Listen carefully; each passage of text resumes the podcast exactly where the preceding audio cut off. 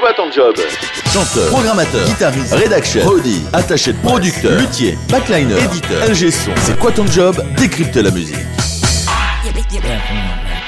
Dernier rendez-vous dans C'est quoi ton job? On décrypte le métier de manager d'artiste. On est avec Alain Frégé, qui est dans le business depuis 30 ans. Tu racontais en début de semaine l'anecdote où euh, tu voulais travailler avec Olive plutôt qu'avec téléphone. C'est quoi ta, ta plus grande réussite? Oh bah, ma plus grande réussite dans ce métier, bah, c'est évidemment Axel Bauer. Avec le titre Cargo, ça nous a permis de beaucoup voyager, ça nous a permis de gagner pas mal d'argent à l'époque. Surtout avec ce titre qui était une aventure assez inouïe et qui a fait un carton euh, même dans les ventes. euh. Alors là-dessus, j'ai une petite anecdote à vous donner d'ailleurs sur les ventes parce que à l'époque, on était chez Vogue. Axel commençait à vendre beaucoup de disques et que je recevais des coups de fil du manager d'Inexcess d'Australie qui voulait qu'Axel euh, fasse la première partie d'Inexcess. Et euh, je disais au manager, mais pourquoi vous connaissez Axel Bauer? Et qui me disait, bah oui, vous êtes en Australie, il cartonne, il est dans les numéros 1 euh, avec Cargo. Ah bon?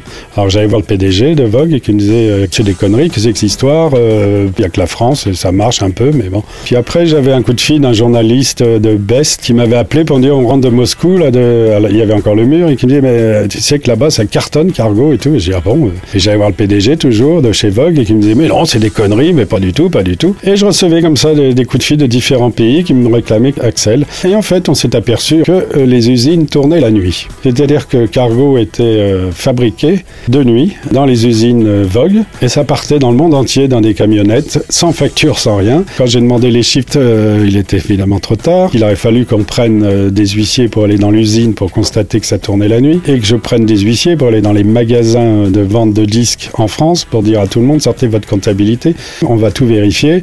Et en fait, je l'ai su que 10-15 ans plus tard, au cours d'une soirée où j'ai rencontré l'ancien directeur financier. On a reparlé de ça, ça l'a fait sourire et tout, moi aussi.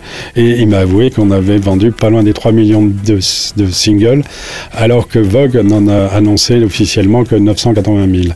Donc c'est ce qu'on appelle une belle et grande escroquerie, mais j'aime bien parce que ça fait partie des grandes escroqueries du showbiz. Euh, C'était une histoire très amusante. L'intégralité des interviews de C'est quoi ton job est à retrouver sur le site de l'émission www.c'estquoi-ton-job.com. Dès lundi, on ira découvrir un nouveau métier de la musique. Rendez-vous lundi pour C'est quoi ton job avec les vrais indépendants. La musique a changé, la presse musicale aussi. www.lesvraisindépendants.net